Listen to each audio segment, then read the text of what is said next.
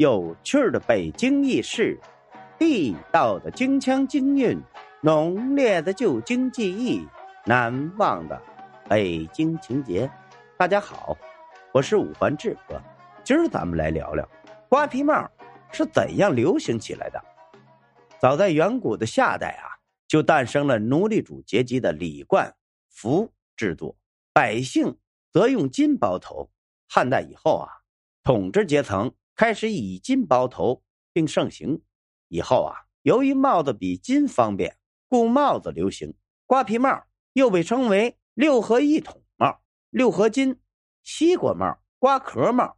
小帽子是创制于明朝、流行于清朝的一种男士帽子。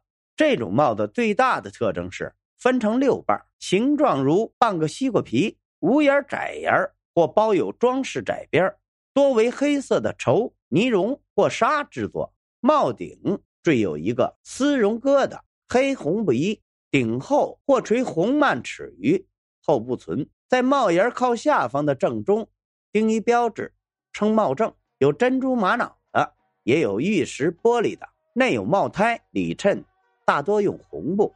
与四方平定金相比，瓜皮帽似乎登不了大雅之堂。然而它呀，却在朝野上下风靡一时啊，成为上至达官贵人，甚至皇室，下至黎民百姓最常用的便帽。瓜皮帽主要有这样一个特点：从材质上看啊，其要求非常特别。春天的时候啊，它的材质须为缎；而在夏天的时候，它的材质须为实地纱。从颜色上看，以黑色为主，加领用红。一些富裕的人家。会用红片金或者实心锦缎圆漆边稍微讲究穿衣的人会在颜色和纹饰上与身上的袍褂搭配着穿着。关于这一点，有一首竹枝词，描述的非常形象，即“瓜皮小帽衬实心，金锦镶边窄又匀”。据说呀，瓜皮帽是明太祖朱元璋亲自设计的。明朝书法家陆深的。《豫章漫抄》中就有这样的记载：金人所戴小帽，以六瓣合缝，下坠以如，沿线复红位，余言亦太祖所制。若日六合一统云耳。谈及的这些谭谦的《枣林杂举》中也有类似的记载。青石小帽，俗称瓜皮帽，不知其来久矣。瓜皮帽或即六合金，明太祖所制。在四方平定金前，从以上记载中，我们可以看出，这种瓜皮帽确实出自明太祖朱元璋时期。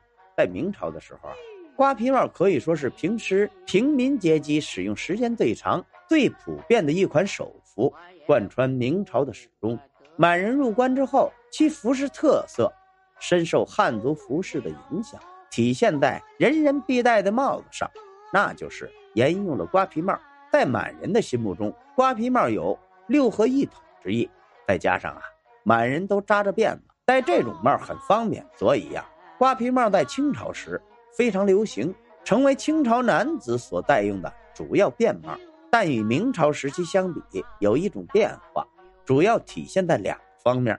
一个方面是由于满人没有发髻，所以呀，清朝时期的瓜皮帽高度是严重下降。另一个方面是。在明朝的初期，瓜皮帽顶部的结通常只有樱桃大小，但后来啊开始流行大结。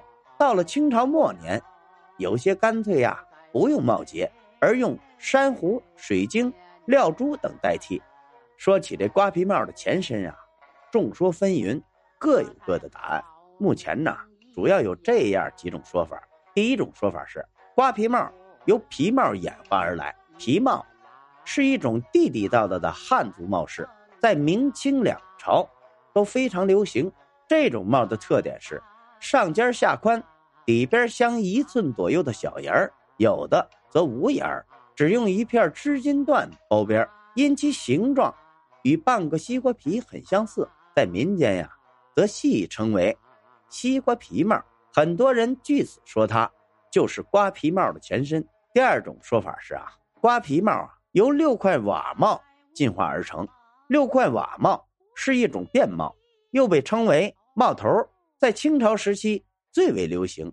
老少皆宜呀。这种帽最大的特征是啊，上锐下宽，以六瓣合缝，坠檐如筒。有的底边镶一约一至三厘米宽的小沿儿，有的无沿儿，只用一片织锦缎，又称片巾，包个窄边前端钉一个玉或翠的饰物，帽顶钉一个大红帕疙瘩。从上面的描述来看啊，六块瓦帽的外形和瓜皮帽有些相似，因此啊，很多人说它就是瓜皮帽的前身。关于这瓜皮帽的真正来源啊，已经没有人能够探究清楚了。但无论其前身是什么，都无法掩盖明清两朝老百姓对它的喜爱呀，以及它在我国服饰发展史上所占据的重要地位。好了。今儿咱们关于瓜皮帽是怎样流行起来的，咱就聊到这儿。如果您喜欢这个节目，欢迎您订阅、转发、评论、赞助，您的支持就是我前进的动力。咱们下回再见。